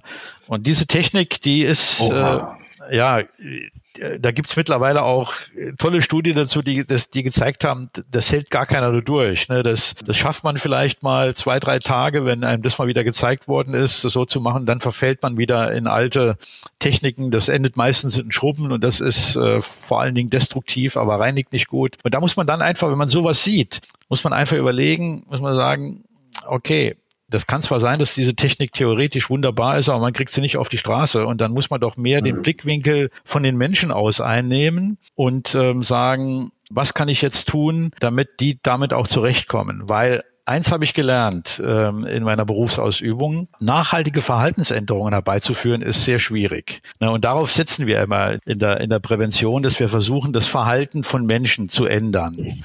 Ne, so, das klappt manchmal, aber es klappt im Großen und Ganzen schlecht. Und dann glaube ich, müssen wir da es schaffen, die Perspektive zu wechseln und eher zu gucken, was machen die Menschen denn? Die üben ja, wie Sie auch gesagt haben vorhin, die üben ja Mundhygienemaßnahmen tagtäglich aus. Wie machen die das denn? Und dann müssen wir vielleicht Geräte bauen und Hilfsmittel empfehlen, die diesen eingefahrenen Gewohnheiten entgegenkommen.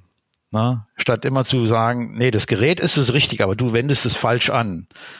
Ne? Mhm. Und du musst lernen, endlich mal lernen, das richtig anzuwenden. Ist es, glaube ich, erfolgversprechender zu sagen, okay, so machst du das. Und jetzt erfinden wir mal das richtige Hilfsmittel, mit dem, wenn du das so machst, auch das richtige Ergebnis rauskommt. Das ist, glaube ich, die Herausforderung. Ja. Das heißt, Sie glauben, dass das 100% korrekte Gerät, was die 90% der Weltbevölkerung, nehmen wir jetzt mal die, die 40, 50% der Weltbevölkerung, die sich dann ein solches Gerät leisten könnte, benutzen können, das ist im Prinzip so noch nicht erfunden. Ja, genau. Okay, ich meine, das ist ja eine äh, eigentlich eine schwerwiegende Erkenntnis, über die man viel mehr reden müsste. Denn es wird halt, das sind zehn Minuten am Tag oder acht Minuten, die man dafür investiert. Und äh, ich erwische mich immer noch, als ich Ihren Vortrag gesehen habe und Sie haben gesagt, ja, die Leute, obwohl es nur ganz kurze Zeit mal gezeigt wurde, nutzen alle noch diese Drehtechnik. Und da dachte ich, ähm, ja, ich auch. ich mache es immer mit dieser Drehtechnik oder ich nutze dann eine, teilweise eine elektrische Zahnbürste. Und also, wie gesagt, selbst wo ich mich als informiert halte, denke ich, bin ich noch, wenn ich nicht so viel gelesen hätte, nachdem ich Ihren Vortrag gesehen hätte, noch sehr uninformiert gewesen. Und ich glaube, es geht sehr vielen so. Haben Sie da irgendwie vielleicht so drei, vier Tipps, die man relativ einfach umsetzen kann, die, die der Bequemlichkeit des Menschen vielleicht auch entgegenkommen? Äh, also es hat sich so ein bisschen was schon in die Richtung äh, entwickelt. Wir arbeiten übrigens auch an Geräten. Da kann ich jetzt noch nichts zu sagen, mit denen man die Mundhygiene einfacher äh, machen kann. Aber eins will ich noch sagen. Die Tatsache, dass die meisten Menschen, so wie Sie und ich auch, tagtäglich zweimal zur Zahnbürste greifen, das ist ja eigentlich schon mal ein Riesenpotenzial. Ne? Das ist ja schon mal etwas, was erreicht worden ist. Das müssen wir einfach nur besser nutzen, ne? indem wir halt tatsächlich Geräte empfehlen und entwickeln, ähm, die effizienter sind ähm, bei den ausgeübten Techniken. So, da gehört für mich zum Beispiel dazu, bei Reinigung der Zahnzwischenräume. Das ist ein ganz wichtiges Thema. Natürlich empfehle ich auch meinen Patienten primär Zahnseide oder Zahnzwischenraumbürste, je nachdem. Ne? Wenn ich aber sehe, das klappt nicht, dann versuche ich nicht, denen das zehn Jahre lang beizubringen, sondern dann suche ich Alternativoptionen. Und da gibt's mittlerweile welche. Ne? Da gibt's ähm, also was für mich sehr vielversprechend ist, das sind diese Softpicks. Ähm, die haben Sie bestimmt auch schon mal gesehen. Ne? Das sind so, mhm. die werden heute auch häufig ähm, metallfreie Interdentalbürsten genannt, was ich ein bisschen seltsam finde. Ne? Das sind also so so eine Art Zahnstocher mit einem Kunst, mit einem Hart-Kunststoffkern und die sind dann außen beflockt äh, mit Silikonnoppen, so etwas. Ne? Und da gibt's auch erste Studien, die zeigen, dass die genauso gut reinigen können wie eine richtig angewandte Zahnseide. Aber damit kann jeder umgehen, weil jeder Mensch mit einem Zahnstocher umgehen kann. Ne? Mhm. Und sowas empfehle ich dann. Ne? Oder es gibt auch, die Versuche gibt's ja immer mit irgendwelchen Maschinchen. Im Augenblick gibt's auch wieder ein Maschinchen, was äh, mit dem sich die Zahnzwischenräume einfacher als mit Bürstchen oder Zahnseide reinigen lassen. Auch das ist eine Option. Aber ich bin vor allen Dingen tatsächlich froh über diese einfachen manuellen Hilfsmittel wie diese Softpicks, weil da kommen die Leute flächendeckend zurecht mit mit. Ne? Damit können sie umgehen, während mit Zahnseide kann einfach kaum einer vernünftig umgehen. Das, das ist nun mal leider so und das, das werden wir auch in den nächsten 30 Jahren nicht ändern. haben wir bisher nicht geschafft. So, dann Thema Zähne putzen. Ne? Das ist ähm, ein schwieriges Thema. Da glaube ich, dass es da elektrische Zahnbürsten gibt, die äh, dem Verhalten von Menschen entgegenkommen. Ne? Aus meiner Sicht sind es vor allen Dingen die, die Schallzahnbürsten. Sie können auch mit rotierend oszillierenden Zahnbürsten äh, ihre Zähne wirklich perfekt pflegen, aber sie müssen dann eine neue Putztechnik üben und das ist, glaube ich, nicht so einfach. Deswegen äh, bin ich jemand, der selber am liebsten eine Schallzahnbürste verwendet und die auch am liebsten empfiehlt, weil einfach in der Anwendung. Deswegen sehe ich da auch bevölkerungsbezogen einfach den größten Nutzen. Und dann ist einfach auch von, von wirklich elementarer Bedeutung ist die Auswahl der richtigen Fluorid-Zahnpasta. Ne? Also jetzt rede ich im Augenblick nur von der häuslichen Prophylaxe. Daneben gibt es natürlich die professionelle, die da einiges auffangen muss noch. Ne? Aber das sind eigentlich so Themen, ich glaube auch, dass es wichtig ist, den Menschen Ratschlägen zu geben, wie sie möglichst viel ihrer Gesundheitsprobleme selber lösen können ne, und nicht immer nur auf, auf Professionals ähm, äh, angewiesen sind. Das ist ja ein Trend, der sich in der Humanmedizin, in der ambulanten Versorgung auch äh, mittlerweile äh, durchsetzt. Ne. Und da spielt also für Kariesprophylaxe spielen Zahnpasten und Mundspüllösungen eine ganz große Rolle. Und wir haben jetzt auch die erste Studie äh, gemacht im Rahmen einer Studie zur betrieblichen Prävention. Ich weiß nicht, ob Sie davon was gehört haben, weil wir festgestellt haben, es gibt eine toll ausgebildete Prävention bei Kindern und Jugendlichen bis zu 18 Jahren. Und dann gibt es die professionelle Prävention in den Zahnarztpraxen, die aber privat bezahlt werden muss, ne, weil es keine Kassenleistung ist. Und da fallen dann im Erwachsenenalter einfach äh, viele Menschen, die gesunde Zähne aus diesen Programmen im Kindes- und Jugendalter mitbringen, die fallen da durchs Raster. Und die verlieren ihre sehr gute Zahngesundheit dann relativ schnell wieder. Das weiß man. Ne? Wenn man nicht kontinuierlich Prävention betreibt, dann gehen die Erfolge wieder verloren. Und deswegen haben wir uns überlegt, haben wir gesagt, wo könnte man denn da ansetzen? Und da sind wir auf die betriebliche Prävention gekommen. Und wir haben dieses Jahr publiziert, eine erste Studie gemacht im Rahmen der betrieblichen Prävention in einer Tierfutterfabrik in Pferden an der Aller und haben da mit sehr niedrigschwelligen Maßnahmen äh, gearbeitet. Zuckerfreier Kaugummi kauen, nach den Mahlzeiten und Mundspüllösungen verwenden mit Fluorid und mit antibakteriell wirksamen Substanzen, mit denen wir Gingivitis und hoffentlich in der Folge auch Parodontitis vorbeugen können. Und die Ergebnisse nach einem Jahr, das war also eine Pilotstudie, die sind sehr vielversprechend, ne, wo wir gesehen haben, mit ganz einfachen Maßnahmen, Kaugummi kauen und Mundspüllösungen, wir haben die auch geschult. Ne, also ich habe da so ein kleines Video gedreht über eine Viertelstunde und das hat jeder einmal äh, im Rahmen dieser betrieblichen Prävention zu sehen bekommen. Und nach einem Jahr haben wir da wirklich nennenswerte Erfolge erzielt, was äh, mich hoffnungsvoll macht, dass wir diese Präventionslücke, die sich da nach dem Kindes- und Jugendalter auftut, dass wir die damit schließen können. Und wir haben auch zum ersten Mal gesehen, dass man vielleicht tatsächlich mit antibakteriell wirksamen Mundspüllösungen ein bisschen was gegen Parodontitis erreichen kann. Ne? Weil das wäre natürlich auch toll, wenn man da etwas hätte. Jetzt nicht nur ein Leben lang Zahnzwischenraumbürstchen immer sehr penibel anwenden, sondern irgendwie auch etwas, was einfacher ist, was, was von der Bevölkerung Bevölkerung besser akzeptiert werden kann. Sehr interessant. Die Studie, ist die schon veröffentlicht? Ja, die ist online veröffentlicht. Die ist in der Zeitschrift Das Gesundheitswesen äh, erschienen. Wir haben das in Deutschland publiziert, weil wir das gerne in Deutschland und das Volk bringen wollten. Gedruckt ist sie, glaube ich, noch nicht, aber die ist äh, online verfügbar und ich kann Ihnen die gerne auch mal schicken, wenn Sie möchten. Super, sehr, sehr gerne. Hochinteressant. Da kann ich ja vielleicht auch, wenn Sie mögen, äh, das nochmal in die Show Notes verlinken für alle diejenigen, die es interessiert. Geben Sie mir nochmal einen Tipp. War ich mit meinen 70 Prozent derjenigen, die die Zähne putzen, putzen sie nicht korrekt? richtig oder hatte ich mir die Zahl falsch gemerkt? Nee, das, das kommt schon hin. Ne?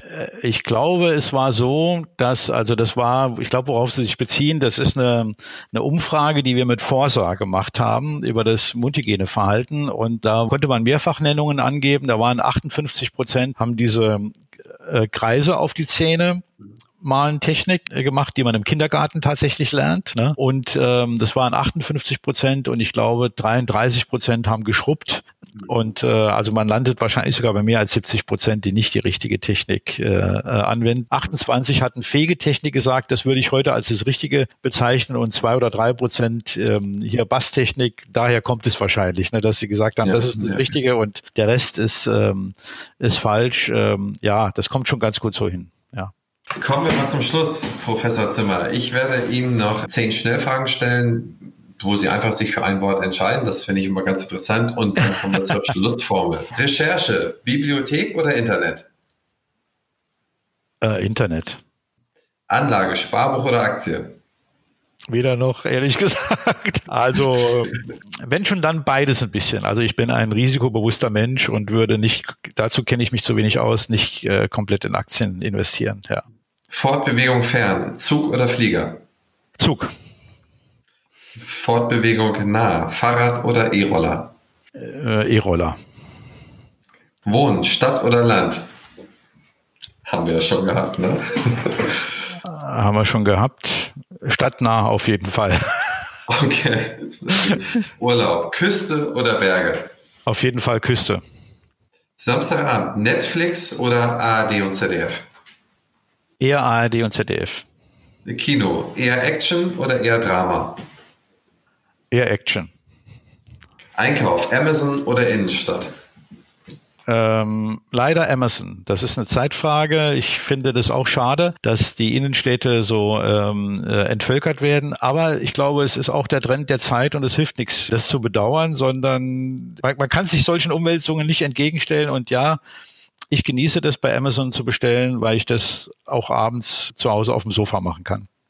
Ich meine, schlussendlich, Sie forschen doch auch an Sachen. Wie kann man etwas anpassen an das normale Verhalten des Menschen, so dass er es bestmöglich nutzt und nicht, dass er, wie Sie gesagt haben, dass er die und die Sachen dann falsch nutzt und ihr müsst sie richtig nutzen. Deswegen kann man den Menschen ja sicherlich auch nicht dazu zwingen, wenn er im Internet bestellen kann, dass man dann, um die genau. Städte zu retten, in die Innenstadt schickt. Das würde ja dann dem wieder widersprechen. Das ist schon konsequent. Fortbildung, online oder persönlich? Oh, ich mag eigentlich beides ganz gern, aber ich würde sagen, lieber persönlich. Schlussformel. Wenn Sie Ihren früheren Ich über den Weg laufen sollten, ich glaube, das wäre eine sehr interessante Unterhaltung, weil Sie ja grundsätzlich andere Lebenspläne haben. Oder wenn Sie einen jungen Kollegen, die Sie auch täglich an der Uni sehen, vielleicht so mit dem Zahnarzt ist er gerade fertig oder ist sie gerade fertig, oder Sie selber als junger Zahnarzt mit 29, was würden Sie sich selber für einen Tipp geben? Selber würde ich mir den Tipp geben, es so zu machen, wie ich es gemacht habe. Ich bin sehr zufrieden damit. Ich bin zu, sehr zufrieden mit meinem Beruf. Ich finde es ein toller Beruf, allein weil man da auch diese tägliche Wertschätzung erfährt. Ne? Das ist ja unglaublich. Und ich glaube, je älter man wird, umso wichtiger wird einem das. Ne? Das ist ja ähm, unglaublich. Und ich finde ein großer Gewinn an Lebensqualität, was man so an Wertschätzung äh, als Zahnarzt äh, erfährt. Und dann denke ich immer, ach, die Leute die so viel für uns tun, für unsere Gesellschaft, Müllabfuhr und Kanalreinigung, also Leute, die so im Verborgenen leben, ohne direkten Kontakt äh, zu den Menschen und deswegen auch keine Wertschätzung äh, kriegen, die bedauere ich dann immer. Ne? Das, das finde ich ist toll an diesem Beruf und die Art der Berufsausübung an der Universität finde ich auch toll. Aber ich fände es auch toll, könnte mir das nach wie vor genauso gut vorstellen, eine eigene Praxis äh, zu haben und da ein gutes Konzept zu realisieren. Aber Zahnarzt, was ich den jungen Leuten sage, das ist einer der besten Berufe, die man ausüben kann. Da sind wir uns sowas von einig, denn das sage ich auch immer allen jungen äh, Leuten oder wenn wir mal äh, Veranstaltungen in Schulen haben oder wenn die, wir die Gründer hier haben, aber die sind ja schon alle Zahnärzte. Ich denke es auch und wir leben hier in einem tollen Bereich oder arbeiten in einem tollen Bereich, wo man noch viel verändern kann, wo man selbst so, so alltäglich äh, Sachen wie Zähneputzen noch so sehr optimieren kann, dass das allen zunutze kommt. Und ich finde es toll, dass Sie sich dem verschrieben haben. Ich den Vortrag fand ich überragend. Also fand ich richtig, richtig gut. Ich kann jedem auffordern, sich da mal irgendwas anzuschauen. Das sind eigentlich im ersten Moment einfache Dinge, die aber ähm, tiefer gelegt ein sehr, sehr viel äh, neue Informationen geben, die einem auch wirklich weiterhelfen. Also insofern Herzlichen Dank, dass Sie mein Gast waren und herzlichen Dank, dass Sie so einen guten Vortrag damals gemacht haben, dass ich darauf aufmerksam geworden bin. Und ich wünsche Ihnen alles Gute, Professor Zimmer. Ja, gerne. Ich bedanke mich bei Ihnen, Herr Henrizi. Ich fand es toll, mich mit Ihnen zu unterhalten. Und ja, danke Ihnen, dass Sie mir die Möglichkeit dafür gegeben haben. Machen Sie es gut. Tschüss. Tschüss.